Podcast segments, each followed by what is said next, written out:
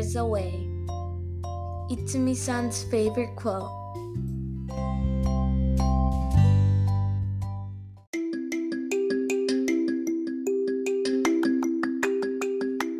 Nas Terminal presents Nastami Radio.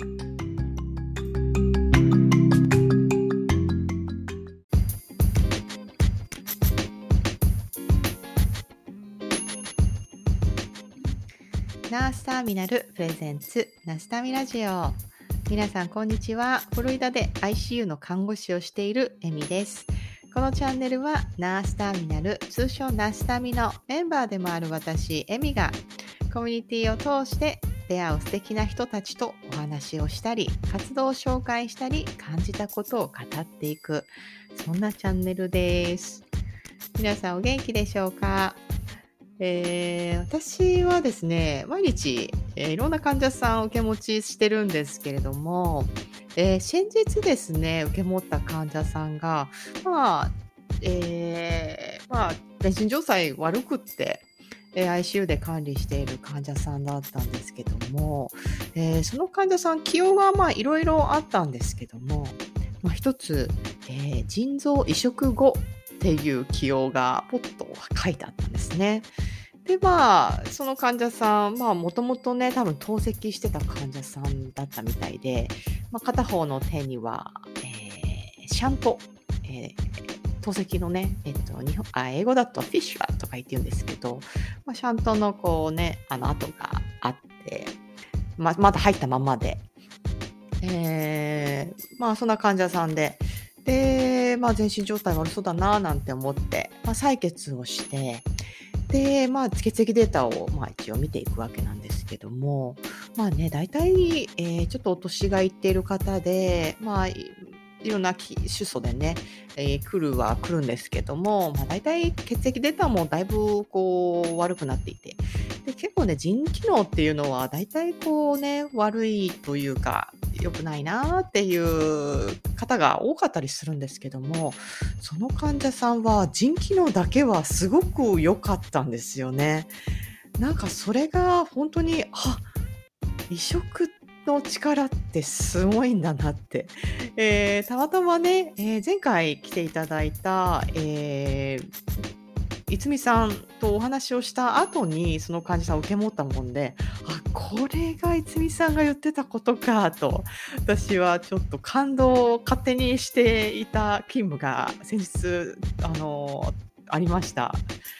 えー、ナシタミラジオ第19回後編ということで、前回に引き続き、えー、ハワイ州で臓器移植のコーディネーターをしているいつみさんとお話をした時のお話、えっ、ー、と、内容を配信していきます。えー、今もね、お話ししたように、その、臓器移植の威力っていうのは、やっぱりこう、薬だとか、まあいろんなね、えー、医療の技術っていうものは現在ありますけれども、まあ、それにかなうものは人間のね臓器にかなうものはもしかしてないのかなって、まあ、話を聞いてて、えー、思ったんですけれどもまあでもそこに至るまでっていう、まあ、プロセスだったり、まあ、お金だったり、まあ、いろんなね手続きだったりっていうところって、まあ、それはそれは大変という、まあ、そんな話を、えー、後編ではしているんですね。えー、まあで、そこに関わる、えー、コーディネーターとしての、まあ、いろんな大変な思いだとか、まあ、でも熱い思いだとか、まあ、そんな話が聞ける内容になっていますので、皆さん、引き続き、えー、いつみさんの話、楽しんでいってくださいね。それでは、Let's get started! Enjoy!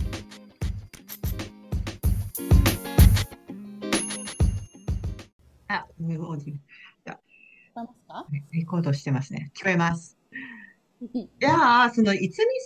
さんの、えっ、ー、と、仕事って、一日ってどんな感じなんですか？なんか、えっ、ー、と、スケジュールが、あれ、でもされてるもんじゃだけじゃないですよね。急に、こう、連絡が来る。えっと、コーディネーターとしては2通り仕事があって普通に、うん、あのなんだろうオフィスワークみたいな感じで朝職場に行って患者さんが、うん、あの移植終わった患者さん？私は、えっと、ポスポストコーディネーターなのでポストトランスプラントコーディネーターなので、えっと、あとあとですよね。それこそ N クレックスで出てくるプリポストのポストのコーディネーターなのでえっと終わった人が会食終わった人が、まあ、クリニックに来るんですよね。で、えっ、と、えー、コーディネーターとしてはな、えーと、薬を確実に飲んでもらわないと、何が一番怖いって、えーと、感染症とリジェクション、うん、なんだ拒絶反応なので、はい、拒絶反応、懐かしい、うん、拒絶反応を、えーと起こさないためには拒絶反応は本当に薬飲むしかなくってちゃんときちんと薬を飲むしかないんですよね。だからその薬をちゃんと飲んでるかとかあとはあのなんだろう感染症の兆候があった時にちゃんと連絡してねってどういう兆候兆候が考えられるかいう話をしたりとか、まあ、こういう症状があるんだけどって言った時にそれは副作用かなとか考えてみたりあとは、うん、あのハワイの土地柄かもしれないけど食べ物のあのクエスチョンがすごい多いんですよ。これ食べていい？これ食べていいすごい食べ物ベースでハワイの人って生きてるので、食事がすごい大事な、あの生活の一部なので、そういう連絡があった時とかにまあ、それこそコーディネーターだからあのダイエティシャンにつないだりあとは仕事休まなきゃいけなかったりするのでそのなんかあの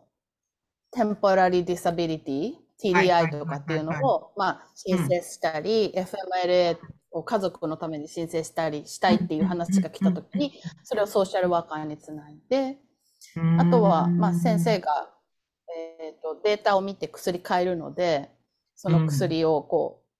リストをアップデートして飲み方を教えてあげたりとかっていうのを、まあ、毎日ずっとやってるんですね。それが一つ。で、もう一つはオンコールって言って、今日は私持ってないんですけど、あの月5日間かな？えっ、ー、と、ポケベルを持たされるんですよ。うん。未だに。あのポケベル。あの、わかりますよ。ドクターたちがビビビっていろんなところで、カフェテリアでビビビってなってるなってるって。受けベル持ってた人、あの時代の人なので知ってます？そうそうそう、それそれ、うん、それのすごいダサいバージョンの初期のポケベル。みたいなのを 持たされてて、うんうん、そうそう、それが、えっとね、患者さんと、えー、はい、直通ラインなんですよ。だから夜中とか熱が出夜中熱が出た、下痢が止まんない、薬飲み忘れたとかいう連絡があったら、あの、そのポケベルビービービーってなるので、折り返し電話してどうしたのって言って、あの、下痢が止まらない。じゃあどうしようか。で、まあ、先生に確認してオーダーもらってっていうのが一つ。はい、で、もう一つはそのポケベルを持ってるオンコールの当番の時に臓器提供の話があったら、あの、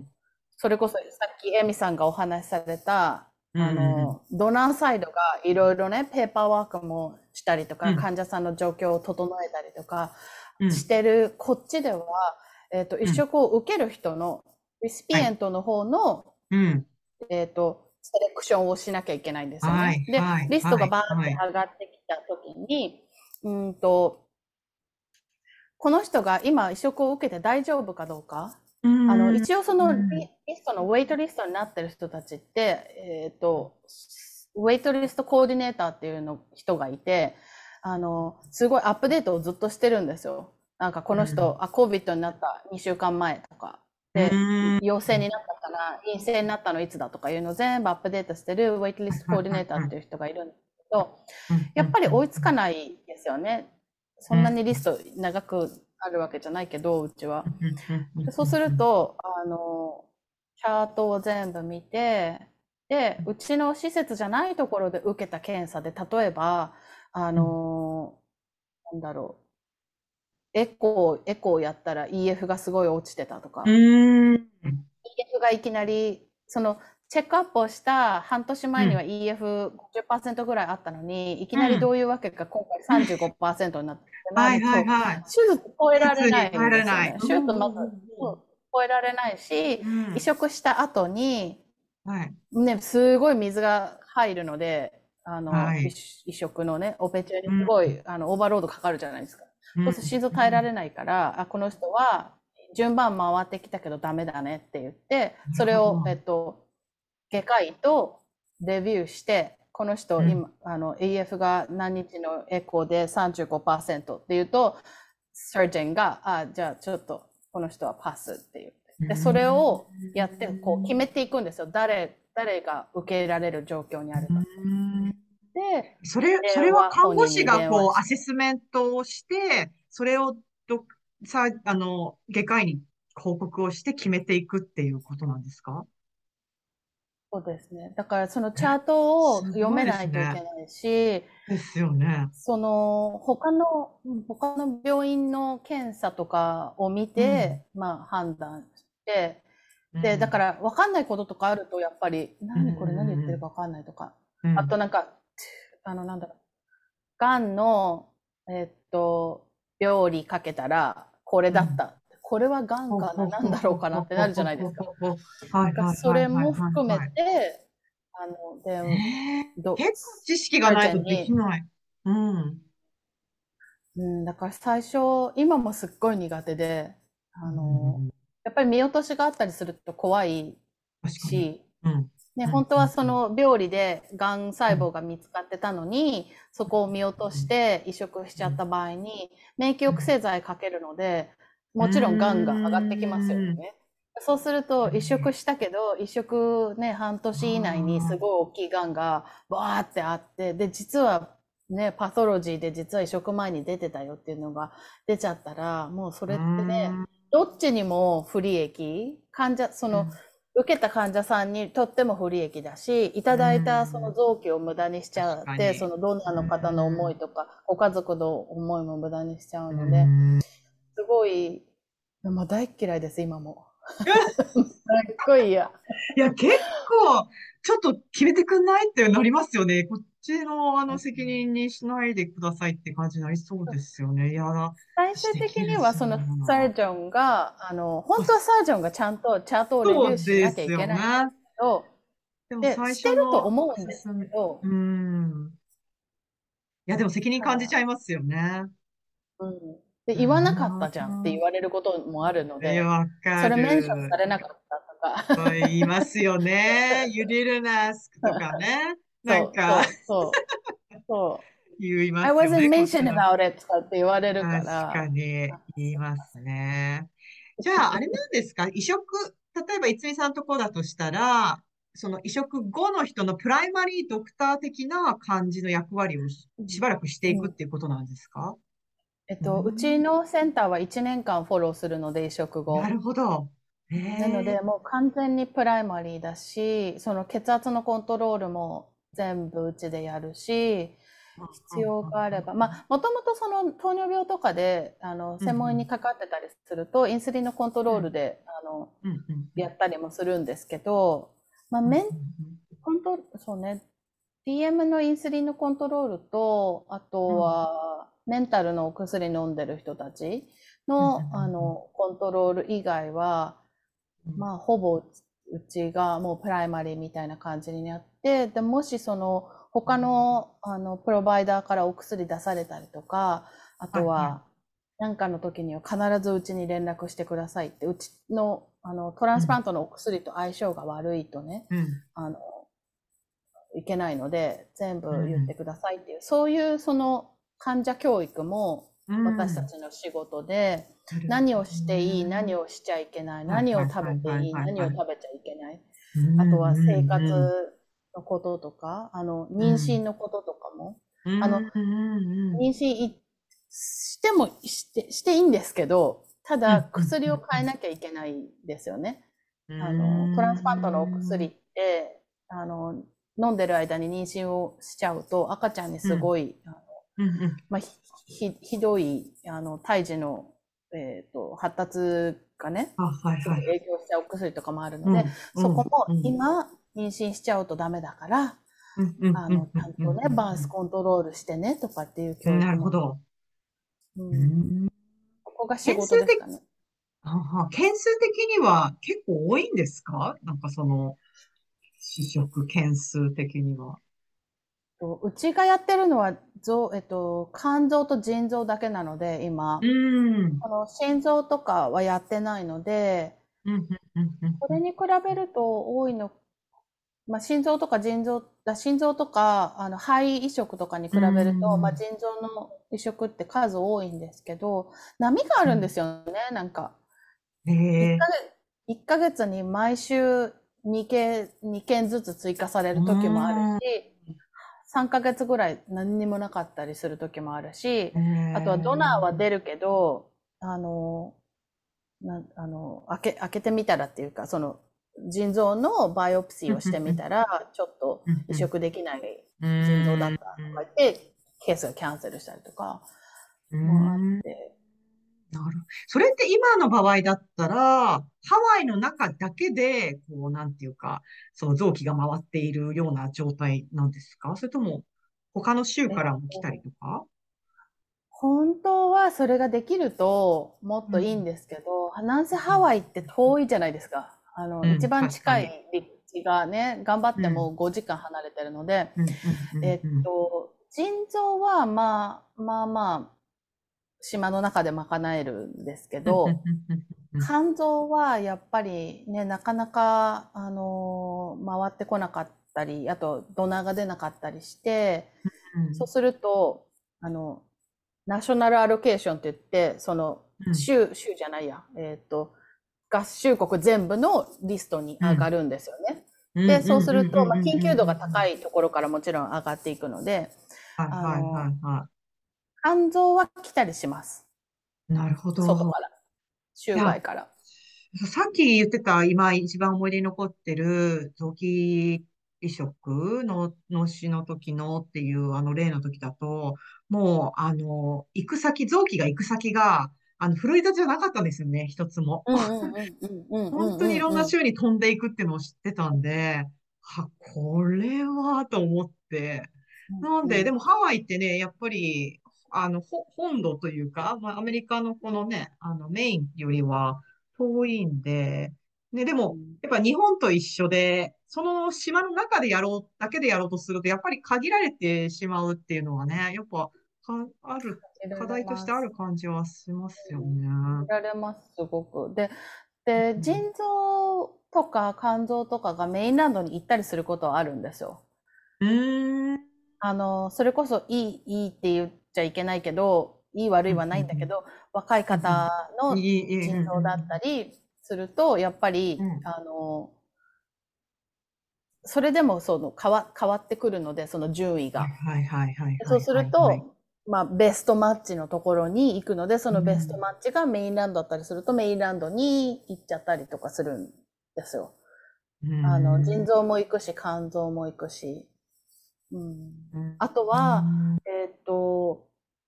心臓とか肺とかの、えっと、ドナーが出た場合には、えっと、皆さん取りに来ます、メインランドから。うんやっぱ時間制限もあったりしますよね、きっとね。。えっと、日本はほとんどそういうのないんですけど、こっちうはん心臓も肺も肝臓も腎臓もポンプがあるんですよ。うんうんうんうんうん。なんか私、なんかで見たことあります。すごい、あのすごいですよね、あれね。そ。うそう、動いてれば、あの、はいはいはいはい。虚血時間を短くすることができるので、虚血時間が長くなれば長くなるほうんど、えっと、もちろん、その細胞のダメージが進んでいって、うん移植された後のリカバリー率が落ちてくるのはいで、はいどれだけそはいのはい。臓器の細胞を、あの、キープしておくかっていうのがすごい課題で、うん。で、えっと、お金がある OPO は、うんあの、そのポンプを持ってたりするので、うん。心臓のポンプだったり、肝臓のポンプだったりを持ってきて、で、それもまた日本と違うところなんですけど、パフュージョニストっていう人たちがいて、パフュージョンだけ、その臓器ほを、あと、えっと、なんだ、日本語が出てこないな。えー、っと、なんて言うんですか。臓器をハーベストするじゃないですか。はいはいはいはいはい、はい。取りま摘出、摘出して、うん、摘出した臓器を、あのえー、っと、まあ、そうそうそう、アイスバッグみたいな。はいはいはいはい。アイスバッグに入れて、行くっていうのが、そうそう、それが日本なんですけど、あとアメリカはその臓器の管理を専門にする人が外科医とかと一緒に来て、で、彼らがその臓器をポンプにつないで、で、ちゃんと管流液を回して、心臓なら心臓がま動いているような状態で持っていくっていうことがされるので、そうすると、まあ、この距離も飛んでいける。で、はい、まあ、腎臓とか肝臓はそこまでその虚血時間が厳しくないので、あの腎臓とか24時間持つんですよね虚血時間。あんまり、まあ、もちろん好まないですけどあの、なので虚血時間の許容範囲が広い臓器っていうのは、まあ、そのままあの氷漬けにしても持ってきたり飛んでたりするんですけどそれが少ない、まあ、あの心臓とか腎臓とか、あ心臓とか肺とか肝臓とかってなるとポンプにやったりとか、あとは、うちは、あの、うちの州はあんまりお金がないから、そのチャーターとかジェット機とか飛ばさないですけど、はい、他の州は、それこそチャーター機飛ばしたり。あ確かに言ってました。チャーターで、うん、あの、クーラーボックス抱えて来る、あ臓器取りに来るって言ってました。そうそうそう先生たちが。うん、はいはいはいはい。ああ、すごい世界ですね。でもなんか面白いって言っちゃあれなんいけないのか、なんなのかちょっとあれだけど、でもなんか、かっこいいですね。なんか、なんかそう壮大ですよね。で、そうそうそう、うん、そういうこのプロセスもやっぱりかっこいいなと思うし、うん、やっぱりね、患者さんが元気になって、ね、あのそのなんか人間の臓器の、なんだろう、すごいところは、例えばまあ腎臓だけで言うと、うん、透析はできって綺麗にできるけど、例えば、エリスロポエチンとか、ね、あの、ホルモンを出すことができないから、やっぱり外から足さなきゃいけなかったりするじゃないですか、透析して。だけど、一、回その一個の腎臓が入るだけで、それが全部改善するんですよね。貧血も治るし。クレアチニンもバンと確かに。なるほど。確かに数値がバンとか、あ、これは機能してるって、み、こうね、その移植後に見えたときはちょっと、ちょっと快感っちゃ快感かもしれないですね。なんかね、まあ、心臓とかもそうだし、心臓なんて子供のね、移植だと、あの、うん、このババットで、デバイスで、まあ、1年半とか2年ぐらい残ったちって、そのより前にこう、心不全が1年とかあるわけじゃないですか。そうするとね、子供、体が育たないんですよ。はいはいはい血を送り出せないから。ですよね。だけど、そうそう、移植されて新しい心臓が入ると、もうびっくりするぐらい背が伸びたり、あの、成長痛っていうのその、痛くなるじゃないですか、うん、背伸びる時の。それでも、痛くて眠れないとかって、子供が泣くぐらい、体が、その、新しい臓器で、たくさん酸素と栄養が回ってきた体が、バンって大きくなってっていうのを見ると、いやちょっと人間の臓器に変わるものってやっぱりないよなと思うんですよね。ええ、これはそうですね。いや、私なんか今 ICU で、どっちかっていうと、ダメになっていく臓器ばっか見ているので、うん、いや、これはもうって、もう腎臓だったらもう本当にこれは24時間透析すぐやるし、やった方がいいでしょ。とか、まだやんないのかな、ドクターまだ待つのかなとか、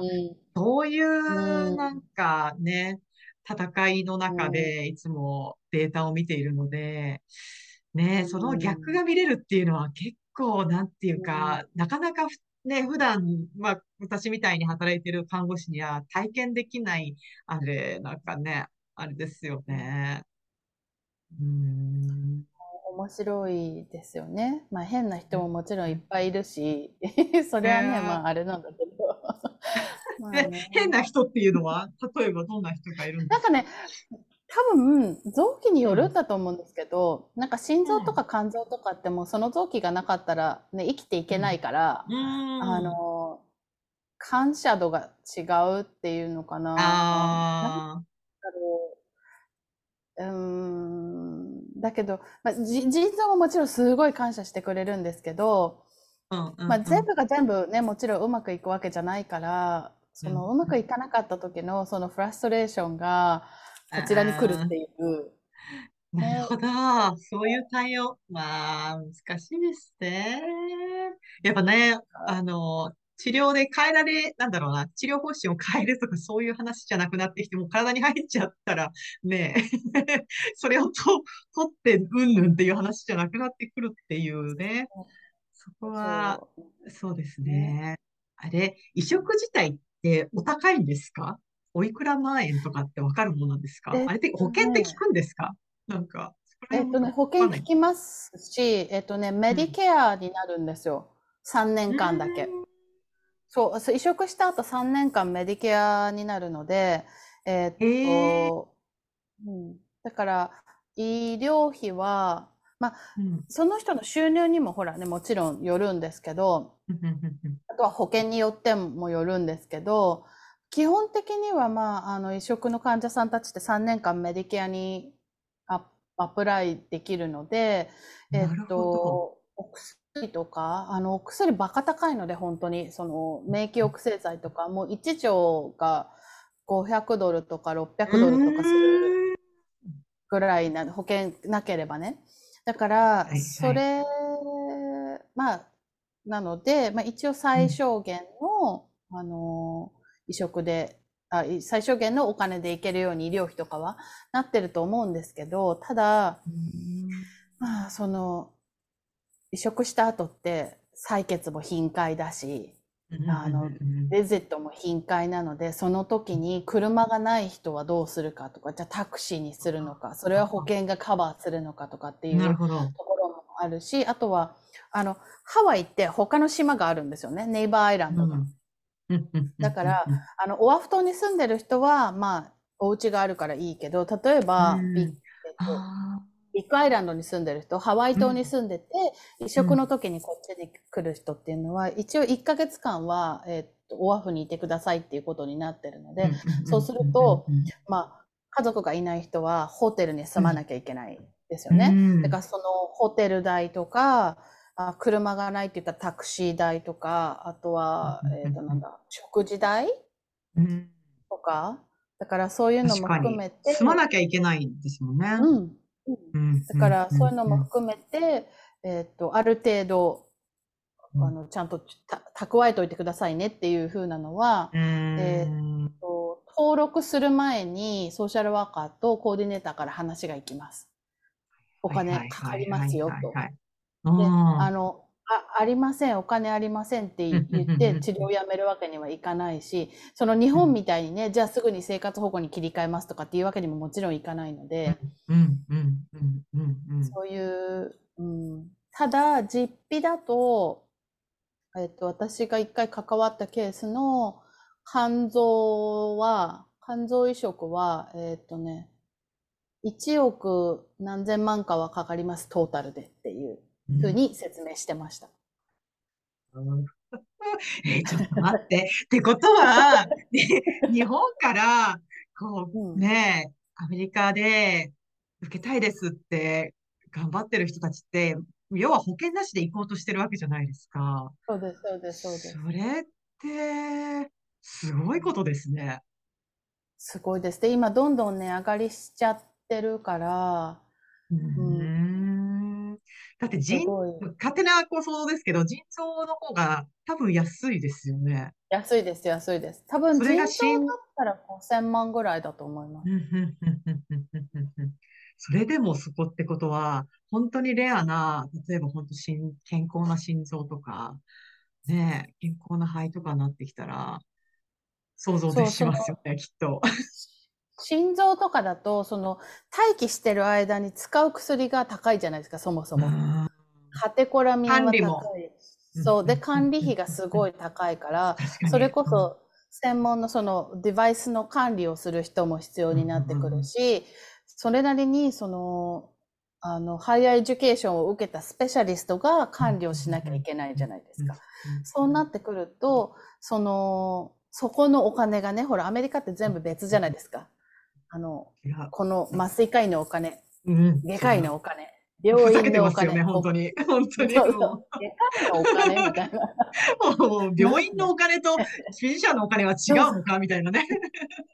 そうそうそう。だから、その臓臓器、特にその心臓とか肺とか、よりそのケアが必要な。人たちは高くなるんですよ。うーんなんかし震えますね。痺れるっつうか震えるっつうか。本当に。なるほどね。いやー、それはすごいことしてるって改めてちょっと今思っちゃいました。うーん。なんかあれ？だから日本でうんできればね、そんなおいやい金かけやいや、いいしとに。うんうんうんうんそのね、お金どうしようかっていう不安とか、うん。あの、これからどうなるんだろうっていう不安とか、あと言葉？こんなね、なんか、どこ行っても日本語が喋れるとうん。かそういうわけでは全然ないから、そのね、もう、もはや普通に、うん、私なんて別に健康で、あの、来ただけでも、やっぱ暮らさなきゃいけないし、食べなきゃいけないし、住まなきゃいけないし、で、お金が発生するし、そこに加えて不安だし、勝手がわかんないし、保険がなければ、例えば、ね、子供を連れてきて子供のためにって言ってお金持ってきても、たもしかしたら自分が怪我するかもしれないし、とか、うん、なんかうん、えーっていう課題はもう山積みっていうか、うーん、だから、すごくリスクがあるし、うん。うん、えですか、ねえなんか、いつみさんってなんかどっかで、あの、やっぱ日本で、あの、移植を広めたいみたいな感じで、何回か私見てる気がするんですけど、なんかやっぱそういうふうに、こう、やっぱり、活動っていうか、なんかそういうふうに働きかけたいな、みたいな、将来的な目標みたいなのがあるんですか？できたらね、やりたいなと思ってるんですけど、まあ、な、うん、少しずつ、あの、何かね、お手伝いできたりとか、その、啓蒙っていうのができたらいいなと思ってるんですけど、まあ、なんせ私もまだ新人なので、こっちでも。うんだからまあ、ポツポツみたいな感じですかね。今あれですか？その移植の、その今の場所で働き始めてどれぐらいになるんですか？えっと、来年の4月で丸2年になります。うーん。なるほど。そいや、なんかいろんなもっとケースを見ていって見えるものが、まあ確かにあるっちゃあるかもしれないですよね。まあでも、ね、日本での経験がそうやってふとした瞬間に活かせてるってのもまたなんかね、ちょっと運命的な感じはしますよね。ううん、なんか、一回移植はもう諦めようと思ってたこともあるんですけど、でまあ、やっぱりね、アメリカで移植やるって難しいし、今も毎日もう難しさと戦ってる。いやー、でもそれは 結何やってるかわかいんないやいやいみたいな。や、うん、いや、私もいつも、あれ、うん、わかんないながらにやっている中で、結構ね、でもその状況の、なんかこう、なんていうかな、あ責任感がまた全然違う感じしますもんね、いつみさんの場合。だいぶ震える。聞いてるだけで震えるんですそうだからもう毎日間違ってないから大丈夫かなみたいな。けど。ただ私はすごいせいい、いい、あの、先生がすぐ横にいるので、もう分かんなかったらすぐ聞けるし、ネフロロジスト、トランスパートネフロロジストがいるので、はいはいはいはいはい。すごい、彼女も女性で子供がいてっていう状況なので、結構なんか何でもざっくばらんに聞けるし、うん基本的には勤務に行ったら、そのやっぱ、えっと、ドクターとチームで、ペアで働くっていうような感じ。そうです、そうです。なるほどもう一人、えっと、ポストのコーディネーターが一人いるんですけど、まあ、その相方と私で患者をこう分け合いながらやって、で、先生が指示をバーッと出していくっていう感じですかね。なんか全体的に今、何人ぐらいをこう、一応こう見ているっていうか、トータルでどれぐらいいるんですか？今、うち1年間しかフォローしないので、1年終わった人はどんどんその、もともとの、あの、えっと、腎臓の先生に帰っていくんですけど、うんうんうんうん。今どれぐらい見てるんだろう。まあ、その頻度にもよるんですけどね、その週2回、すごいもう移植後1ヶ月以内で今見てる人は多分6人とかかな。でもその人たち週2回戻って、週2回会ってるので、私で、だからほとんど毎日その人たちは電話して薬の調整とか、あの、どう下痢してるとか、大丈夫とか言うんで、ほとんど毎日患者さんとか喋るし、うん。やー、でも心強いですね。そう、多分、もうすぐ電話して、したくなるんでしょうね、多分、患者さんたちは。すぐ電話来ます。ねしかもなんか多分日本だったら、例えば私の今、遠い記憶を思い出すと、結構な長い間移植後、えっと、入院をして管理をしてたと思うんですよね。それを多分、アメリカのことだから、すぐに家に帰されるんだろうし、まあ、そりゃ、そりゃ心配ですよね。えっとね、腎臓はだいたい day 4、術後5日目で返す。タイすごい。移植して5日目で返すんだ。肝臓は、まあ、長くて7日、短ければ5日。だいたい7日ですかね。そんなんで帰るんだ。いや、でも感染症とかって平気なんですか？なんか。いやー、あうん、気をつけるようにはやっぱりすごく言う言うんですけど、でも普通に JP ドレンとかつけて帰ります。いや、本当に私、お隣、お隣のおばあちゃんがすごく、あの、よくしてくれるおばあちゃんがいるんですけど、まあ、乳がんで、まあ、あの、取ったんですよね。で、その話は聞いていて、でも多分、次の日か、一泊か、一泊ちょっとぐらいして退院してきていて、で、なんか大丈夫？とかまあ、気にはかけてたんですけど、ちょっと遠慮して、なんか、なかなか、あの、連絡これ、これ、あの、してこなくって、後々気づいたんですけど、なんか、多分どうしようもなくなって、あの、連絡してきて、ちょっと来てくんない？って言って、そしたら本当に、あの、なんだろう、取ったところから2つ JP トレインがこうぶら下がってて、本人はもう傷が、傷も見えない、見られないっていうようなメンタルの状況で、なんかその、とりあえずその JP ドレーンの廃液を、あの、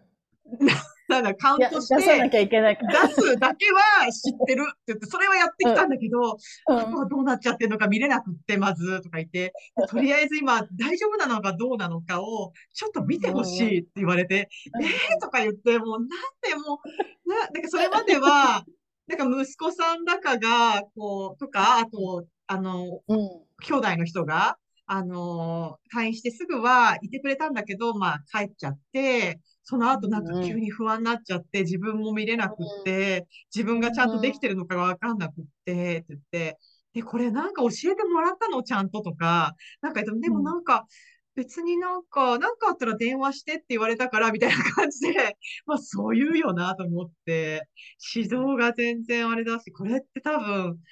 日本だったらまだ入院しているような状況で、まあ医療者から見れば綺麗な傷だったし、あの、まあなんてことはな、ないっていう、まあ医療者的な目からすれば、でもなんかこんなの見たことないさって、本当になんか、えっていうようななんか姿で帰ってきてたのを見ると、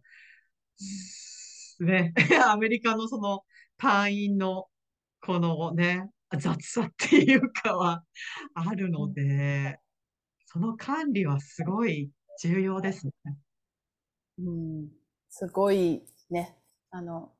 すごい状態で皆さん退院されて。そうですよね。い。やー、い。や、ほんとほんと。い。やー、い。や、なるほどね。でもなんか、ちょっと深まりました。なんか移植の私の中でのあれは、多分泉さん、泉さんの反対側ってい。うか、その、あの、提供する側のコーディネーターとか、まあ、私は本当 OPO に電話して、この、えっと、この方がそろそろ行きそうですっていうのと、うんうん、行きましたっていう電話を必ずしなきゃいけないっていうのを、まあ、仕事上で一応やってはいて、なんですよ、その反対側がいるっていうのは私完全に今抜けてたんで、なるほどなと思いました。でもそっちの方がなんかちょっと、た、楽しい、楽しいって言ったらだけど、まあ良くなれば、なんかちょっと喜びはなんかちょっとある仕事なのかなって聞いてて思いましたけど。なんかこう、いただいた臓器をつないでいくから、私たちはまあ未来を見ることができるし。うん。だからそのドナーの方も決してそこで終わりではない。そこでね、臓器が生きてるわけだから。はい。なんかその、どう、えっと、提供した側の人って、なんかこう、例えば、ベネフィットがあるとか、なんか、こう、今後もちょっとこう、なんていうか、連絡を取り合うとか、なんかそういうフォローアップとか、なんかそういうのってこっち側にはあるんですか？えっと、ドナー側は、えっと、あるはずです。OPO が、えっと、それは日本でもやってると思うんですけど、えっと、元気にしてますよって移植された、あの、読者さん元気にされてますよっていう、えっと、情報は言ったりするし、あとは、サンキューレター、お礼のお手紙とかも、えっと、直接を、直接ね、交換できないので、連絡先を。なので、ソーシャルワーカーに行って、ソーシャルワーカーから OPO に行って、OPO からご家族に行くっていう流れで、それが多分、えっと、日本でも同じことが行われていると思います。ただ、直接の、えっと、やり取りっていうのは、日本もないし、アメリカも、アメリカって結構なんかその、なんかね、誰かの結婚式に移植者のご家族があのインバイトされてみたいなのとかあったりすると思うんですけど、そういうケースって多分本当は稀なんじゃないかと思うんですよね。あんまり毎回行われることではないと思います。うん、すごい特別なケース。お互いがそうしたいって。うん、うん、うん、うん。あ、でもちょっとお互いに励みになるっちゃなるかなって感じはしますよね。確かに。うん。いやー、ちょっと面白いかった。面白い、面白いかったです。いや、でももらって興味をもらったら嬉しいです。いやー、本当に、いや、でも、私は、やっぱ仕事の中で結構ケースがあるので、いや、なんか、私はただただかっこいいなっていう入りから入ったっていうか、こんな仕事があるんだっていう、なんか、そんな頭がなかったんで、なんか、それこそね、その小児科時代は病院内で、まあ、それに向けて送っていって、無菌室に送っていって、で、ここ、そこがうまくいったら戻ってきてっていう、そういう病棟だったので、なんかその病院内で行われることはあっても、それがなんか週をまたいでとか、なんかね、なってくると、あれですよね。なんかあれですかね、日本も、ああ、でもそういうのないのかな。日本国内だけじゃなくて、例えば違う国から臓器をなんか受け入れるとか、なんかそういうふうにしたら件数上がったりするのかな。そんなことは叶わないですかね。そうですね。うん、でもまあ法律が関わってくるからね。なんかね。いや、そもそもなんかそのた、た、他の国から臓器をいただくっていうのをやめようっていうふうになってて、うん、WHO からも、あの、うん、やめなさい、そういう、それ臓器売買につながっちゃうので。そっか、そっか、そっか、そっか。そう。で、ね、自分の国で自分の需要と供給をバランス取りなさいよっていうのを WHO からかなりですよね。本当は自分たちで供給しなきゃいけないものなんですけど。そうか。いや、でもアメリカに飛んでっていうのをやっぱ改めて考えたら結構すごいことしてんだなってちょっと思っちゃう。なんとかならないかなちょっと思っちゃうな。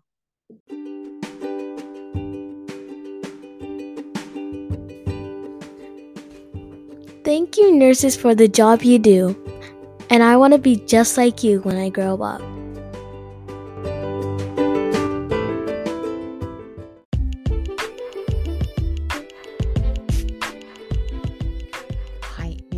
かがだったでしょうか、えー、臓器移植の世界どうでしたか、えー、移植の世界って本当に素敵で、えー、本当素晴らしくっていや本当にこう魅力的な、えー、世界だなっていうふうに、えー、思うんですけれどもその裏には本当にいろんな葛藤だったりとかさまざまな課題と向き合いながら、えー、行われる、えー、プロセスであって、まあなんか本当にいろんな人が関わる医療の姿っていうものがあると思うんですね。えー、本当にこう患者さん、えー、臓器を提供する人、まあ、医療従事者はも医療医療従事者はもちろん、えー、なんていうか本当にいろんな人が関わって、えー、成立していく分野だって思うんですね。えー、三美さんもねよくおっしゃるんですけれどもなんかこうそういう現場だからこそこの、えー、臓器移植っていう、まあ、その分野っていうものを、えー、もうちょっといろんな人に知ってほしいと、まあ、そういうふうに、えー、現場で働く人たちは思うようで。私も今回の話を聞きながら、私も本当にこう、実際にね、えー、医療従事者として臓器移植っていう部分っていうのを、えー、まあ、アメリカに来て働きながらもやっぱわからない部分って結構あって、今回の、えーいつみさんの話を聞きながら、えー、だいぶこう深まって、まあ、その深まった状態で患者さんをまたケアすると、まあ、また全然全く違う気持ちでケアができているわけで、えー、まあ、そんな風にね、まあ、医療従事者でない人に向けても、まあ、この臓器移植っていう分野がどんなものなのかっていうものが、まあ、少しでも多くの人に伝わればいいななんて、えー、思いながら今回はこのナスタミラジオ19回を、えー、配信していました、え皆さんはどんな風に感じたでしょうか？えー、今回のナスタミラジオはここまでになります。えー、次回からの、えー、ナスタミラジオにも、また別の分野の方、またちょっと、えっ、とですね、私がこう大ファンの、えナスたちがまたまたたくさん登場してきますので、どうぞお楽しみに。それでは、今回のナスタミラジオはここまでになります。皆さん次回まで元気に過ごしてくださいね。それでは、See you next time. Bye!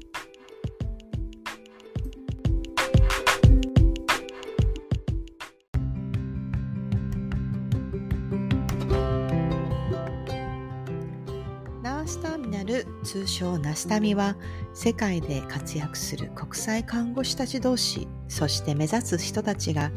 知る楽しむ交流するをコンセプトとした国際看護師コミュニティです。国際看護師を目指す学生や看護師たちがなりたい看護師の形が見つかる、目指せる、そして実現できるような情報を発信しています。